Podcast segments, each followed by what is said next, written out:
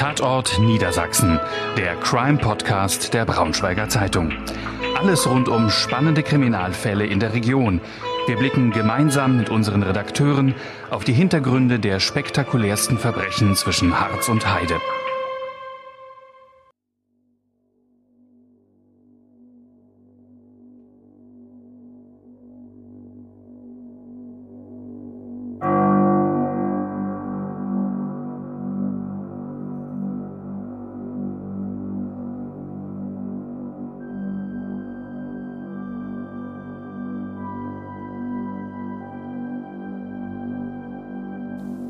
Cold Cases. Das sind Altfälle, die über Jahre nicht gelöst werden konnten.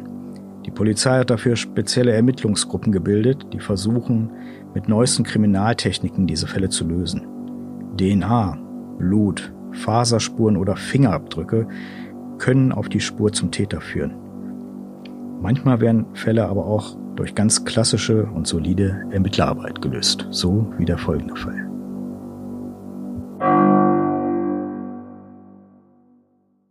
Liebe Zuhörerinnen, liebe Zuhörer, herzlich willkommen bei Tatort Niedersachsen, dem Crime Podcast der Braunschweiger Zeitung. Wir sitzen hier im Pressehaus in Braunschweig. Neben mir mein Kollege Erik Bein, wie immer an der Technik. Und wir haben heute einen Gast aus der Redaktion Helmstedt, Dirk Fochler. Schönen guten Morgen. Hallo, guten Morgen. Wir haben heute uns ein Thema vorgenommen, einen Fall, der ganz frisch vor der neunten großen Strafkammer des Landgerichts Braunschweig verhandelt worden ist. Am gestrigen Tag wurde da auch das Urteil gesprochen. Es geht um den Fall Smokey, ein sogenannter Cold Case, der zehn Jahre, knapp zehn Jahre nach der Tat erst aufgeklärt worden ist. Darüber wollen wir heute sprechen. Ich habe zum Einstieg mal unsere damalige Berichterstattung zu dem Fall rausgesucht und will da mal was draus vorlesen, damit jeder weiß, um was es geht. Wie die Polizei erst gestern bekannt gab, meldeten Freunde einen 42-Jährigen am Freitagabend um 22.40 Uhr als vermisst. Die Beamten überprüften darauf sofort die Wohnung des Mannes in der Helmstädter Straße Dammgarten. Dort entdeckten sie den Gesuchten um 22.50 Uhr. Der Notarzt konnte nur noch den Tod feststellen. Zitat, weil der Körper des Toten Verletzungen aufwies, gehen wir von einem Tötungsdelikt aus, sagte Polizeisprecher Thomas Feger auf Nachfrage unserer Zeitung. Mehr berichteten Polizei und Staatsanwaltschaften nicht über den Art der Verletzung. Aus einem einfachen Grund, bisher gäbe es keinen konkreten Tatverdächtigen, daher seien die Ermittler sehr darauf bedacht, dass mögliches Täterwissen nicht an die Öffentlichkeit dringe. Zitat, die Beweislage ist problematisch, es gilt jetzt vordringlich, die vorhandenen Spuren zu sichern, verdeutlichte der Braunschweiger Oberstaatsanwalt Joachim Geier auf Nachfrage. Die Soko sei intensiv damit beschäftigt, den möglichen Tathergang zu rekonstruieren. Das zum Einstieg in den Fall. Ähm, es wird da ja erstmal von einem Tötungsdelikt gesprochen. Das ist normal, dass sich die Polizei dort zurückhält. Tatsächlich war es wohl sehr massiv, was dem Opfer mit dem Spitznamen Smokey angetan wurde. Äh, was wurde vor Gericht berichtet? Ja, es waren schwerste Verletzungen im Halsbereich, Brustbereich, Messerstiche mit großer Gewalt ausgeführt. Mhm. Also wirklich eine richtig brutale Tat, äh, die ähm, scheinbar, so hieß es, äh, eben auch den, das Opfer völlig überrascht hat, der also sich auch kaum Abwehrverletzungen mhm. halt äh, nachgewiesen werden konnten und äh, einfach mit einem immensen Blutverlust das Ganze einhergegangen ist. Halsschlagader, glaube ich, auch getroffen worden. Halsschlagader, auch andere Stiche in den Halsbereich, richtig tief reingerammt das Messer, also wirklich eine äh, Tat, die also mit, mit großer Kraft und Gewalt ausgeführt wurde. Mhm. Um noch nicht alles vorweg zu verraten. Wir versuchen uns den Fall so ein bisschen von Anfang an dann halt zu nähern, weil er auch ein sehr interessantes Bild von den Ermittlungen halt gibt, nach so langer Zeit und dann trotzdem auch dann gelöst werden konnte, obwohl lange Zeit unklar war, wer denn eigentlich der Täter war. Vielleicht bewegen wir uns erstmal zum Tatort hin. Äh, die Straße Dammgarten in Helmstedt. Was ist denn das für eine Gegend? Ja, das ist schon vielleicht nicht unbedingt ein richtiger sozialer Brennpunkt, aber ein, eine Gegend, in der eben viele Menschen leben, die äh, von Sozialleistungen halt leben äh, oder eben Menschen leben, die über kein hohes Einkommen verfügen, äh, sind ganz einfache Mietwohnungen, Mehrfamilienhäuser. Äh, Mehrfamilienhäuser. Also das ist äh, ja nicht unbedingt so das Prunkstück von Helmstedt, die Gegend dort. Westen der Stadt, so Einflugsschneise könnte man sagen. Hm? Ja, es ist halt eher so ein, so ein Durch, so ein Durchganggebiet ja. halt und äh, ja. ja. Nehmen wir uns mal dem Opfer, Smokey, von dem ja nur immer der Spitzname in den Medien bekannt geworden ist. Was weiß man denn über ihn? Smokey hat, äh, war zu der Zeit auch arbeitslos, äh, hat wohl eine Berufsausbildung absolviert. Genaueres wurde im Laufe der Verhandlung darüber nicht mhm. bekannt. Ähm, ja, war so ein bisschen, es war eine große, relativ große Clique, eine Szene in Helmstedt, die sich regelmäßig getroffen hat und Smokey war, hatte dort durchaus so eine etwas hervorgehobene Rolle in dieser Szene, weil er nicht so ganz dem üblichen Klischee der anderen dort entsprach. Mhm. Also er trank auch relativ viel Alkohol, aber hatte das mehr oder weniger unter Kontrolle.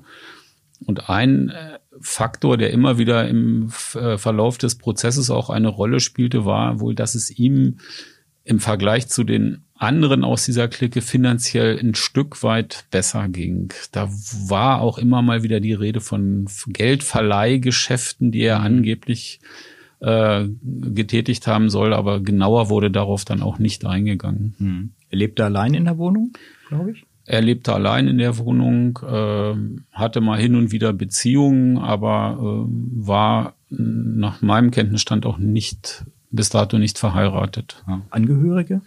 Er hatte einen Bruder, zu dem er auch regelmäßig Kontakt hatte, ja. der auch Teil dieser großen Clique halt war. Der wiederum war einer der wenigen, die dort halt auch regelmäßig beruflich äh, tätig waren. Ah ja, okay. Ähm, wir haben jetzt diesen Fall, wir haben den, die Leiche, die dort entdeckt worden ist von der Polizei und dann fängt erstmal an, dieser Apparat der Ermittlungen anzulaufen. Ähm, die Leiche ganz klar, die wird nach Hannover gebracht zur Rechtsmedizin, äh, um Spuren zu sichern und parallel dazu fangen dann am Tatort dann die Polizisten an. Es gibt ganz verschiedene äh, Aufgabenbereiche dort. Die einen sind für die Tatortermittlung zuständig, andere für die Beweisführung, andere für Vernehmung, Nachbarschaft, Zeugen, Angehörige und noch ganz andere für die Aktenführung. Also ungefähr 20 Leute, so lese ich es nach in unserer damaligen Berichterstattung, Berichterstattung ja, stimmt, ja. waren bei dieser, bei dieser Soko dann zuständig. Also die haben das schon ernst genommen. Und ähm, es wird auch später gesagt äh, von der Staatsanwaltschaft, als der Fall dann tatsächlich aufgeklärt worden ist. Also dadurch, dass die Polizei so akribisch damals halt vorgegangen ist, konnte dieser Fall dann später überhaupt erst gelöst werden. Aber da kommen wir ja später noch zu erstmal. Ähm, Nochmal zurück an den Tatort bei der Beweissicherung. Du hast schon gesagt, eine, eine, eine große Menge Blutverlust ist dort. Aber die Ermittler können ja äh, was sicherstellen, und zwar ein, ein, ein Schuhabdruck. Oder Schuhabdrücke sogar. Ja, sie haben mehrere Schuhabdrücke. Ähm, also da, man muss sich das so vorstellen, dass es in dem Eingangsbereich der Wohnung in einem kleinen Flur eben zu dieser Tat gekommen ist. Also direkt an der Haustür sozusagen. Mehr oder weniger direkt an der Haustür. Äh, dort ist dann letztendlich das Opfer auch ähm, liegen geblieben ähm, und das hat einen immensen Blutverlust gehabt. Also es gab wohl zwei äh, relativ große Blutlachen mhm. und durch diese Blutlachen ist halt jemand gegangen. Der Täter, muss man Der Täter. Ja und äh, hat dann äh, ist in andere Räume der Wohnung, sprich ins Wohn- und Schlafzimmer äh, gegangen und dort konnte man überall noch diese Abdrücke mit den Blutanhaftungen halt feststellen. Mhm. Ne? Und das waren auch, das war die einzige Fußspur sozusagen, die sie dort sichern konnten. Also die haben keine anderen Fußspuren in der Wohnung sichern können. Und ähm, wurde auch äh, lange Zeit halt auch geheim gehalten, dass es diese Spuren gab. Und ähm, erst sozusagen später beim Prozess ist es dann öffentlich geworden. Äh, ja, das äh, man hat das deshalb sicherlich geheim gehalten, weil es war halt, es, das hat man wohl relativ schnell rausgefunden, dass es eine spezielle italienische Sportschuhmarke war. Mhm. Und äh, da hatten die Ermittler relativ schnell die Erkenntnis gewonnen, dass es diese Marke, dass die nicht allzu oft so äh, mhm. in unserer Gegend getragen wird. Mhm. Ne, und das war halt schon so eine Art Allein Alleinstellungsmerkmal. Und deshalb hat man sich äh, darauf relativ stark konzentriert und äh, äh, hat dann ja auch relativ schnell jemanden ausfindig gemacht, der eben genau diese Schuhe äh, zum fraglichen Zeitraum getragen hat. Kommen wir noch zu. Kommen wir noch zu. Aber schon spannend, dass man anhand äh, von einer, einem, einem Profil in einer Blutlache auf die Schuhmarke zurückschließen kann.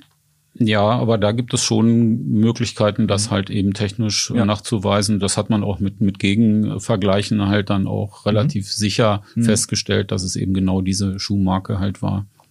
Ich guck mal wieder in unsere Berichterstattung, in unsere Zeitung.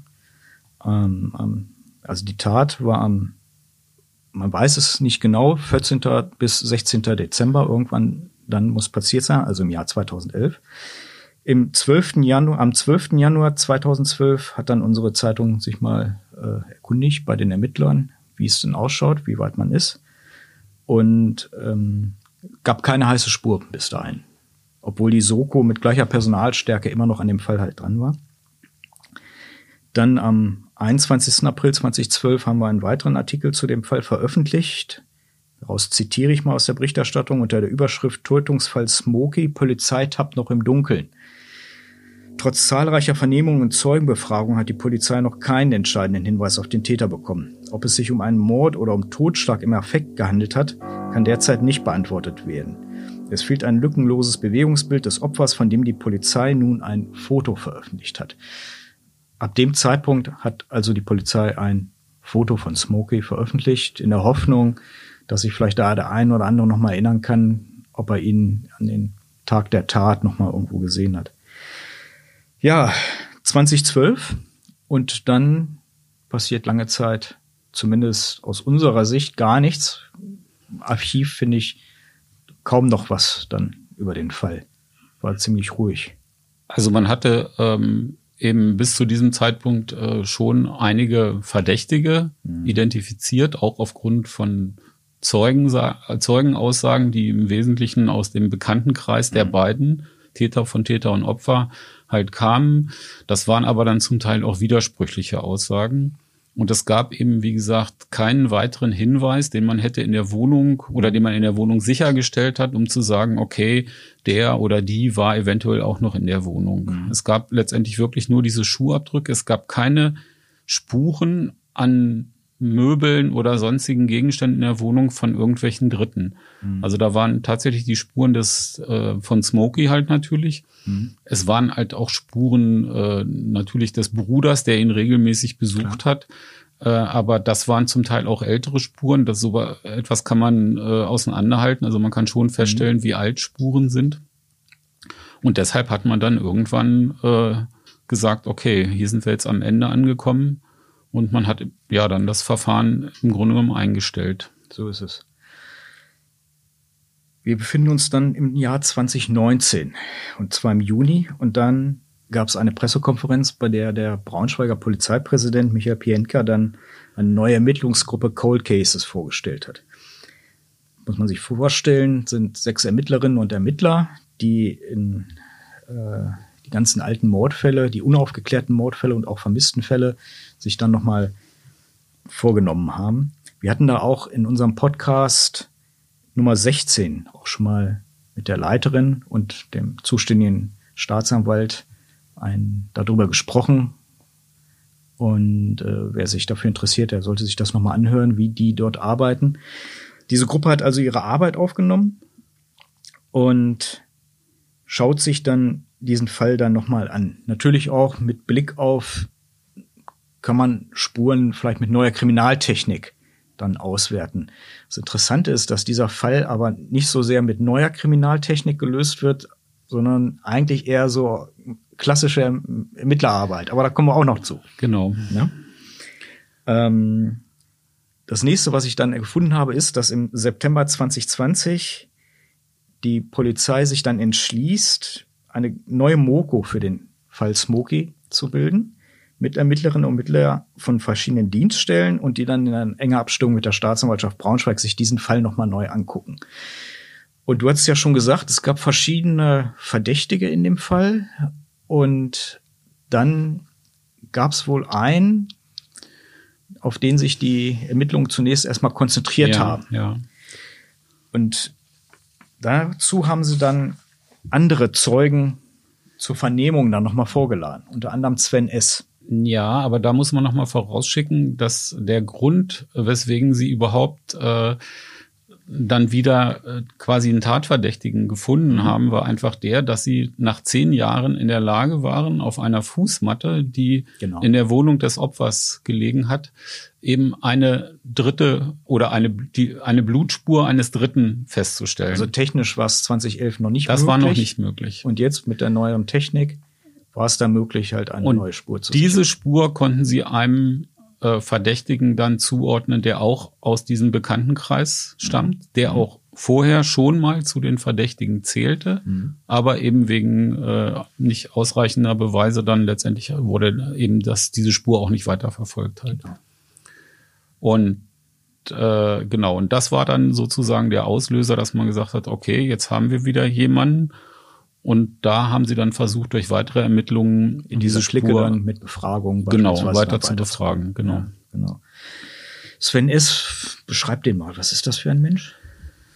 Ja, ähm, also wenn man man könnte sagen, er ist halt äh, irgendwann im Laufe seines Lebens mal so von dem gewöhnlichen Lebensweg abgekommen. Da gibt es halt unterschiedliche Gründe. Ähm, ähm, er hat schwierige familiäre Verhältnisse gehabt. Er ist ohne Vater aufgewachsen, hat seinen Vater eigentlich nie kennengelernt, ähm, hat die Schule abgebrochen vorzeitig, also hat keinen Schulabschluss, äh, hat keine Berufsausbildung, äh, ist früh zum Alkohol gekommen und ähm, hatte dann auch äh, später dann noch einen schweren Autounfall, auch mit verursacht durch Alkohol, der ihn also auch nochmal beeinträchtigt halt hat, auch beeinträchtigt hat dahingehend, dass es immer schwieriger wurde für ihn halt auch irgendwie einen Arbeitsplatz zu finden. Mhm.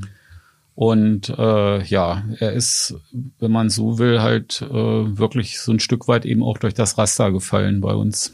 Mhm. Er war ein Freund von Smokey? Kann man sagen, ja. Guter Bekannter bis Freund. Also die hatten regelmäßig Kontakt, mhm. äh, kannten sich schon länger äh, und war von daher äh, durchaus jemand, äh, dem, wo also so ein gegenseitiges Vertrauen auch da war. Mhm. Der war zur Tatzeit 38. Smokey zur Erinnerung war 42, also ungefähr auch ein Jahrgang. Ja. Und es gab ja noch eine Verbindung zwischen den beiden.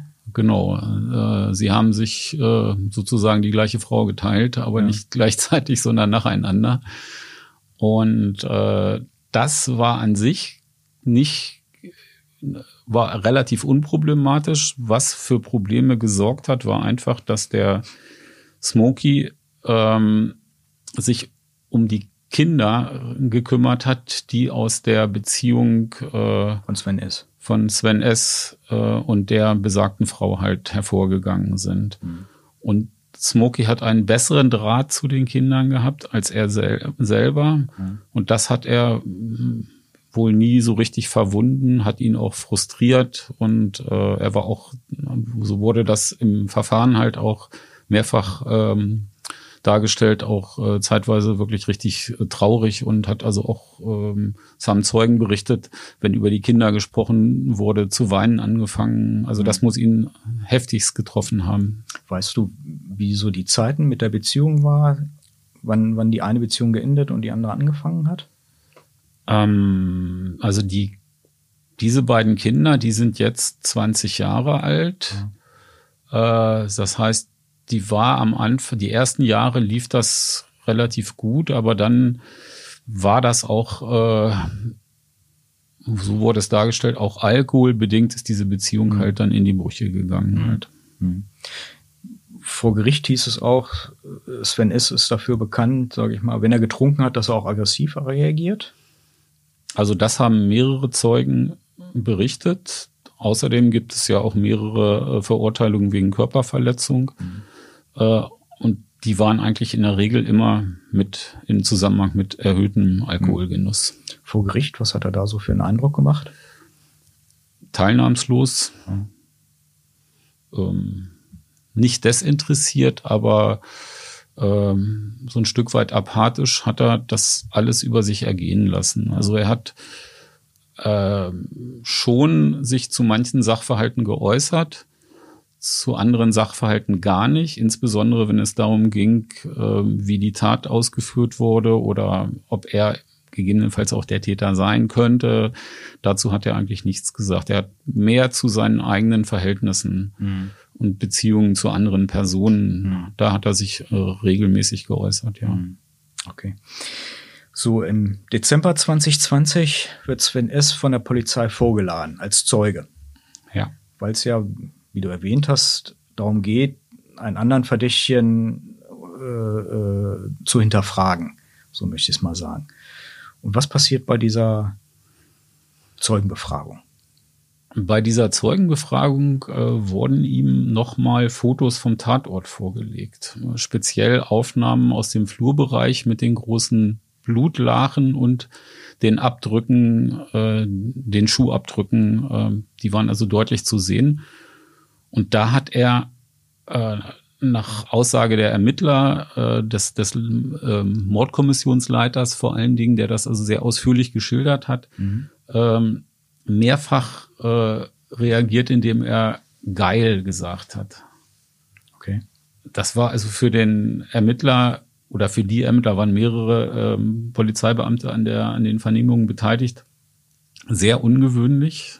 Sie waren überhaupt nicht darauf vorbereitet, äh, konnten das zuerst auch gar nicht einordnen, haben dann nachgefragt und äh, im Zuge der Ermittlungen hat er dann äh, oder der des Gespräches der Vernehmung hat er dann zugegeben, äh, dass das seine Abdrücke sind von seinen dass er in der Wohnung gewesen Man muss dazu sagen, er wurde natürlich zum früheren Zeitpunkt, 2011, auch schon mal vernommen und hatte damals dann erklärt, er wäre nicht in der Wohnung gewesen, beziehungsweise auch schon ja. tagelang vorher nicht in der Wohnung gewesen. Ja, genau. Also, also plötzlich ein, ein, eine, eine Wendung um 180 Grad. Das war mehr als eine Wendung um 180 Grad, äh, denn damit war äh, die, was er in dem Moment nicht wusste, war, dass die Ermittler schon herausbekommen hatten, dass eben diese Schuhe, diese speziellen Schuhe, die er getragen hat, oder dass die Abdrücke von mhm. diesen Schuhen stammen. Mhm. Das hat er dann da dann aber nochmal zugegeben. Äh, und er hat dann aber gesagt, er wäre nur wenige Sekunden in der Wohnung gewesen, weil er also unerwartet dann das Bild vorgefunden hätte des, des toten äh, Smokey und das äh, hat ihn also völlig aus der Bahn geworfen, äh, also kurz in die Wohnung geguckt, den Toten gesehen und sofort die Wohnung wieder verlassen. Mhm. So und da waren die Ermittler haben, oder haben die Ermittler gesagt, okay, diese Aussage kann so nicht stimmen, weil eben diese an, äh, blutbehafteten Schuhabdrücke eben auch in der Wohnung waren, in anderen Räumen. Das heißt, nur einmal kurz in die Wohnung reingucken, einmal in die Blutlache treten und dann wieder die Wohnung verlassen, das stimmt definitiv nicht. Neun Jahre nach der Tat hat man dann endlich den Hauptverdächtigen. Und den lässt man dann auch nicht mehr von der Angel. Er wird dann im Januar verhaftet. Ja, vorausgegangen sind ähm, längere äh, Vernehmungen äh, in Braunschweig. Mhm durch die Polizei. Äh, das sind sogenannte Videovernehmungen, die also zu ganz bestimmten Bedingungen auch stattfinden, wo äh, dem Beschuldigten dann auch ausführlich äh, dargelegt wird, was hier jetzt passiert, ähm, welche Rechte er hat, mhm. dass er auch jederzeit die Möglichkeit hat, Aussagen zurückzunehmen. Also er ist jetzt vom Zeugen vom, der, er ist vom der Zeugen, aussagen muss. Vom Status Zeuge. Ist er jetzt zum Beschuldigten zum gewechselt, Beschuldigten. der auch eine Aussage verweigern kann, um sie nicht genau, selbst zu Genau, damit äh, hat er ganz andere Rechte und das wurde ihm also ausführlichst dargelegt. Mhm. Und trotz wiederholter Hinweise seitens der Polizeibeamten eben auf die Möglichkeit, dass er die Aussage verweigern kann, beziehungsweise auch Aussagen wieder zurücknehmen kann, hat er auf Nachfrage eben den Sachverhalt bestätigt, dass er in dieser Wohnung war. Und das war äh, mit gleichzeitigen Reaktionen, die er, mit körperlichen Reaktionen, die mhm. er gezeigt hat. Also der äh, leitende Beamte hat mir äh, auch im Zuge des Prozesses nochmal erklärt, was darunter zu verstehen ist. Also er hat fürchterlich zu schwitzen angefangen. Mhm. Er hat immer wieder den Kopf nach unten gehalten, wenn er geredet hat. Und das ist äh, für die Ermittler oder nach den Erfahrungen der Ermittler das deutliche Hinweise, dass äh, er der mögliche Täter sein könnte. Da arbeitet was in einem. Genau. Mhm. Vor Gericht hat er ja dann nochmal versucht zu erklären oder hat nochmal eine andere Erklärung nochmal gefunden, warum er das denn bei der Polizei gesagt hat. Ja, er wollte quasi ähm, darauf hinweisen, dass es möglicherweise, also dass er nur kurz in der Wohnung war ja. und äh, er wollte einfach, dass das Ganze auch zu Ende geht. Na, das war sozusagen sein, äh, dass also an die Ermittlungen in andere Richtung auch angestoßen werden können. Ja. Äh, er hätte ja, er hat ja auch im Vorfeld gesagt, er hätte einen anderen, eine dritte Person am Tattag zum fraglichen Zeitpunkt vor der Wohnung gesehen, die in oder die in das Haus hineingegangen ist. Der berühmte dritte Mann. Genau, da konnte aber nie jemand ermittelt werden. Also mhm. andere Zeugen haben, konnten das in keinster Weise bestätigen. Äh, und ja, von daher war das dann halt aus seiner Sicht, so hat er es geschildert, eben trotzdem nochmal ein Versuch, das Ganze in eine andere Richtung zu lenken halt. Für die Ermittler ist das natürlich ein, ein, ein großer Erfolg gewesen, für diese Cold Case Kommission. Ähm, ich lese mal aus der Pressemitteilung vor zum Anlass der Verhaftung. Am 16. Dezember 2011 war ein damals 42er mit massiven Verletzungen tot in einer Wohnung in Helmstedt aufgefunden worden. Die sehr umfangreich geführten Ermittlungen der damaligen Mordkommission, die das gesamte persönliche Umfeld des Opfers einschlossen, führten nicht zu einer ausreichenden Beweislage gegen den heutigen Tatverdächtigen, sodass das Verfahren eingestellt worden musste. Die am 1. Juni 2019 ins Leben gerufene Braunschweiger Ermittlungsgruppe befasste sich erneut mit diesem Fall. Hierbei sahen die Ermittler Anlass zu weitergehenden Untersuchungen durch das Landeskriminalamt, aus denen sich Anhaltspunkte für eine Neubewertung der bisherigen Erkenntnisse ergaben. Durch die Braunschweiger Polizei wurde deshalb im September 2020 eine Mordkommission mit Ermittlerinnen und Ermittlern verschiedener Dienststellen gebildet, die die Ermittlungen in enger Abstimmung mit der Staatsanwaltschaft fortsetzen. Am frühen Morgen des 27. Januar 2021 konnte nun ein schon früherer Verdächtiger als dringend tatverdächtig festgenommen werden. Das Amtsgericht Braunschweig hatte zuvor dem Antrag der Staatsanwaltschaft Braunschweig entsprochen und gegen den 47-jährigen Mann aus dem Raum Helmstedt einen Untersuchungshaftbefehl erlassen. Die erneute Bewertung der durch die ehemaligen Ermittler zusammengetragenen Fakten sowie weitergehenden kriminaltechnischen Untersuchungen der seinerzeit gesicherten Spuren vom Tatort durch das Landeskriminalamt Niedersachsen im Auftrag der Mitglieder der neu gegründeten Mordkommission führte zu neuen Erkenntnissen, auf deren Grundlage ein Haftbefehl ergehen konnte. Von großer Bedeutung war hierbei auch die Akribie, mit denen die seinerzeitigen Ermittler die Ermittlungen geführt und Spuren gesichert haben. So, ab Juli begann dann der Prozess vor der neunten großen Strafkammer des Landgerichts Braunschweig. Dort werden alle Tötungsdelikte verhandelt. Ähm, du warst ja an einigen Prozesstagen da. Wie war denn so die Stimmung in dem Verfahren? Die Stimmung war insofern, oder das muss man vorausschicken, diese Verfahren werden äh, jetzt aktuell ja von äh, Ralf Michael Polonski äh, geleitet, äh, der als Richter immer bemüht ist, eine gute Atmosphäre zu schaffen, eine Gesprächsatmosphäre zu schaffen, allen Beteiligten zu vermitteln, dass man, dass alle auf Augenhöhe äh, miteinander auch reden Angeklagten, Ja. Auch mit dem Angeklagten, der also äh, auch gerne mal versucht, eben äh, durch äh, Nachfragen zu persönlichen Verhältnissen, die nicht unbedingt jetzt mit dem Fall mhm. was zu tun haben, äh, eine angenehme Basisgrundlage äh, da zu schaffen und ähm, der auch, das muss man sagen, wenn es mal zu dem Fall kommt, dass sich äh, zum Beispiel das Angeklagte von ihrem Aussageverweigerungsrecht Gebrauch machen, das also wirklich äh, sehr neutral und offen äh, hinnimmt und äh, man hat nie den Eindruck, äh, als wenn ihn das jetzt irgendwie belasten würde und er dann irgendwie negativ äh, mhm. da irgendwie eine negative Stimmung irgendwie verbreitet. Mhm. Waren Freunde, Verwandte vom Angeklagten oder vom Opfer anwesend in den Verhandlungs? Wenig wenig, ganz wenig eigentlich. Also die, dieser vermeintliche Bekanntenkreis, äh, also das kann man ja so ein bisschen durchaus als die Helmstädter Trinkerszene äh, beschreiben. Von denen war am Anfang waren einmal zwei Personen anwesend. Äh, ansonsten waren Polizisten da, die nicht als Zeuge geladen waren, sondern die einfach als Zuhörer da mhm. waren. Es waren auch, ähm, soweit ich das beurteilen kann, ähm, hier und da mal Leute, Nachbarn oder mhm. andere äh, Helmstädter halt mal da, die einfach so aus Interesse mal vorbeigeschaut sind. Aber eine, ein großes Interesse war nicht, nicht da, das kann man nicht sagen. Frau und Kinder, waren die da? Nein. Gab es einen Nebenkläger? Nein.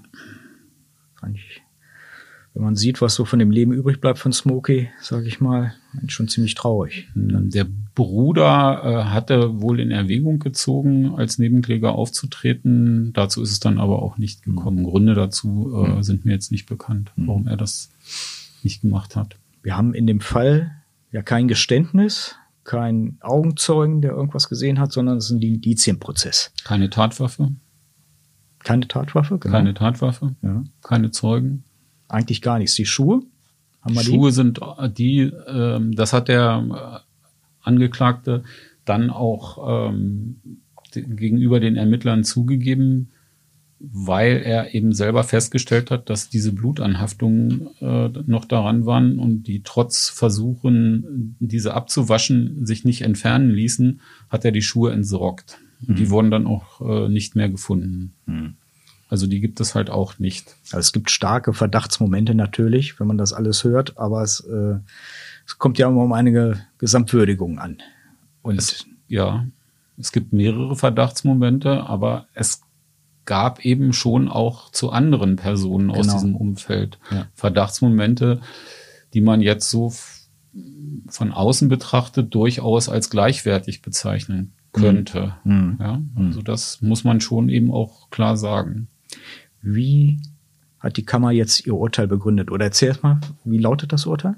Das Urteil lautete äh, wegen Mordes lebenslängliche Haft mhm. mit dem Mordmer Mordmerkmal Heimtücke. Und Habgier. Habgier ist nicht, wurde nicht, äh, hat das hat das Gericht, okay. hat die Kammer anders gesehen. Okay. Es ist wohl äh, Geld entwendet worden. Da konnte man aber auch nicht genau feststellen, ob es der Täter mitgenommen hat oder ob vorher eine andere Person, mhm. die in, auch in dieser Wohnung gewesen sein könnte. Es gab also da schon durchaus regelmäßig Treffen in dieser Wohnung mhm. von mehreren Personen, die sich dort zum Trinken getroffen haben. Getroffen ja. haben. Und äh, der Smokey, das hatten wir ja vorhin schon mal äh, erwähnt, äh, hat durchaus gelegentlich größere Summen, da reden wir dann von mehreren hundert Euro Bargeld zu Hause gehabt. Mhm. Äh, von daher wäre Habgier auch ein denkbares Motiv und ein denkbares Mordmerkmal, aber das hat die Kammer eben äh, nicht so gesehen. Was haben Sie denn zum Tathergang festgestellt? Was ist da passiert? Zum Tathergang wurde ganz klar gesagt, dass äh, das Opfer völlig arglos war, im Grunde genommen überhaupt nicht damit gerechnet hat. Nach ähm, Schilderungen des, der, des Gutachters und auch der ähm, Kriminalpolizisten, die äh, vernommen wurden, und so hat es dann letztendlich auch die Kammer gesehen, muss die Tat im Grunde genommen beim in dem Moment passiert sein, als sie zusammengetroffen sind. Also sprich, Klingelt, Smokey hat die Tür, Tür auf. genau, mhm. geklingelt, Smokey hat die Tür aufgemacht und dann sind, müssen, also mit nur wenigen Sekunden Abstand diese Messerstiche erfolgt sein. Mhm. Und warum? Was haben Sie zum Motiv festgestellt? Also ein konkretes Motiv äh, konnte man nicht oder hat die Kammer nicht benannt nicht benennen können. Mhm. Es gibt eine, ein ganzes Bündel an möglichen Motiven. Da ist zum einen äh, eben die geschilderte Situation mit den Kindern und dem dann eben auch die Beziehung zu der Frau spielt eine Rolle. Dann die allgemeine Lebenssituation des, des, ähm, des Täters, die also als relativ äh, perspektivlos beschrieben wurde. Äh, möglicherweise auch Alkoholeinfluss kann eine Rolle gespielt haben, wobei das Gericht äh, letztendlich in der Urteilsbegründung gesagt hat, dass in dem Fall ganz konkret an dem Tag äh, der ähm, Angeklagte ungefähr 1,0 Promille nur hatte. Das hat man irgendwie noch errechnen können. Also sprich, dem wahren Motiv ist man in dem Urteil oder in dem Verfahren gar nicht so richtig nahe gekommen? Nein, nein. nein. Also es Und waren alles Wahrscheinlichkeiten, Vermutungen, mhm. aber äh, es gab keine äh, äh, klare Aussage vom Gericht, dass äh, mhm. jetzt meinetwegen das Motiv äh, der Umgang des, des äh, Opfers mit den Söhnen war, dass er darauf äh, also irgendwie neidisch war zum Beispiel oder mhm darüber frustriert war. Nein, das konnte man nicht so konkret, wurde nicht so konkret festgestellt. Das eine ist ja, was man feststellen kann. Das andere ist, was möglicherweise so sein könnte. Was, was ist deine Meinung? Was könnte es gewesen sein? Ging es um Geld? Nein, da bin ich mir relativ sicher. Also das hat auch der Verteidiger äh, mehrfach vorgetragen, äh, dass sich an der Situation, an der finanziellen Situation äh, des, des Angeklagten nichts geändert hat. Das war ja so ein bisschen die Stoßrichtung der Staatsanwaltschaft, dass die von Anfang an gesagt haben, es geht hier um Habgier, es geht um 100 Euro, EC-Karte, Geldbörse. Ja, ne? aber das hätte ja die, die Situation, die finanzielle Situation des Angeklagten nicht wesentlich verbessert. Mhm. Und ähm, es, es waren übrigens, das wurde dann später noch ähm, im, in der Urteilsbegründung auch genannt, dass ja die Ermittler bei der Durchsuchung der Wohnung letztendlich oder bei der Räumung der Wohnung äh, dann noch äh, 700 Euro gefunden haben. Mhm. Also warum sollte er die dann da liegen lassen? Mhm. Die waren in Umschlägen, die lagen jetzt nicht offen auf dem Tisch, aber wenn man intensiv gesucht hätte, hätte man diese Umschläge gefunden. Mhm. Also das, äh, das, da bin ich mir relativ sicher, dass Habgier in keinem Fall das, das ähm, vorherrschende Mordmotiv gewesen war. Hm. Muss ja vorsichtig sein, der Fall ist noch nicht rechtskräftig. Kann immer noch sein, dass Rechtsmittel eingelegt werden von der Verteidigung, vielleicht auch von der Staatsanwaltschaft, dass das Ganze nochmal vom Bundesgerichtshof kommt. Ja, das geht aber nur wegen Verfahrensfehlern. Wegen Verfahren, so, ja. so wurde das äh, festgestellt, hat das ja. Gericht verkündet ja. halt. Ne? Also bleibt abzuwarten. Es bleibt abzuwarten. Äh, der Verteidiger hatte ja auf Freispruch mhm. plädiert, mhm. weil er eben keine hinreichenden Beweise sah. Ähm, das äh, dagegen kann jetzt letztendlich äh, in der Revision nicht vorgegangen werden. Was ist deine Meinung? Ist das Urteil gerecht? Das ist eine schwierige Frage.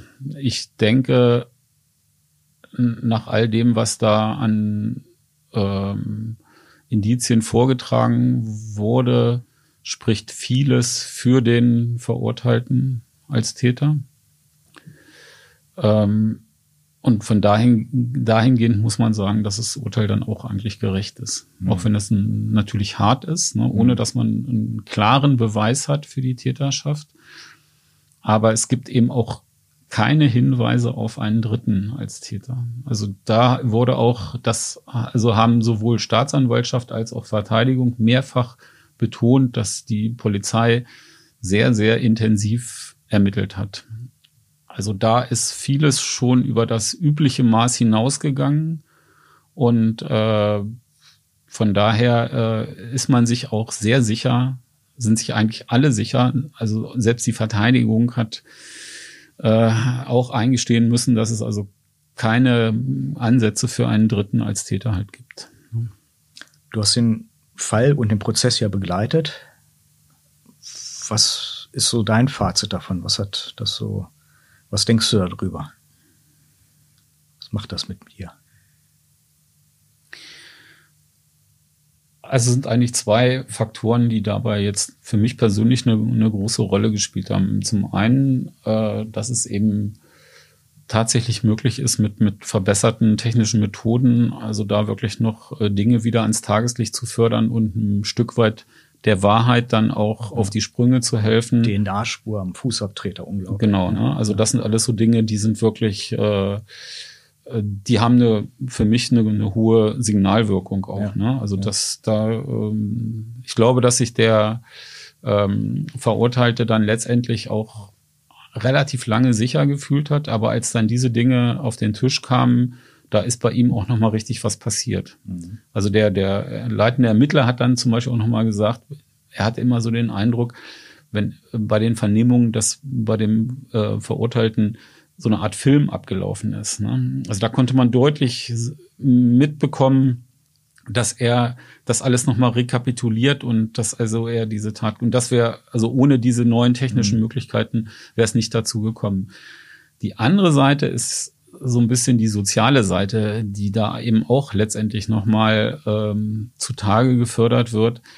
Also es wird schon eben auch ein Stück weit deutlich, dass unsere gesamten sozialen Sicherungssysteme da ein Stück weit zumindest auch versagt haben. Also man hat mehrfach den Eindruck gehabt, an, mein, an bestimmten Stellen, wenn der Verurteilte zum richtigen Zeitpunkt die richtige Hilfe bekommen hätte mhm. oder Unterstützung, mhm. dann wäre es möglicherweise am Ende nicht zu dieser äh, wirklich schrecklichen Tat gekommen. Das ist ähm, also insbesondere was so im, im, im jugendlichen Alter und als junger ja. Erwachsener, was in der Phase mit ihm so passiert ist, äh, da ist er relativ alleine gewesen und äh, hatte also kaum Unterstützung.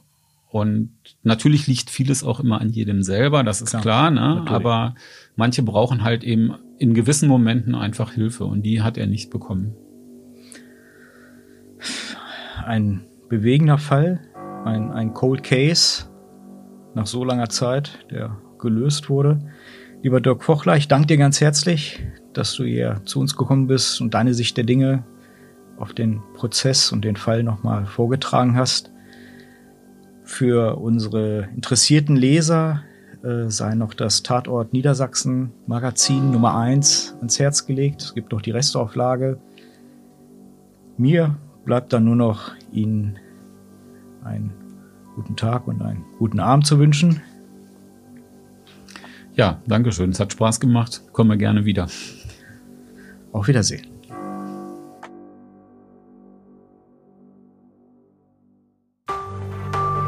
Mehr Podcasts unserer Redaktion finden Sie unter braunschweiger-zeitung.de slash podcast.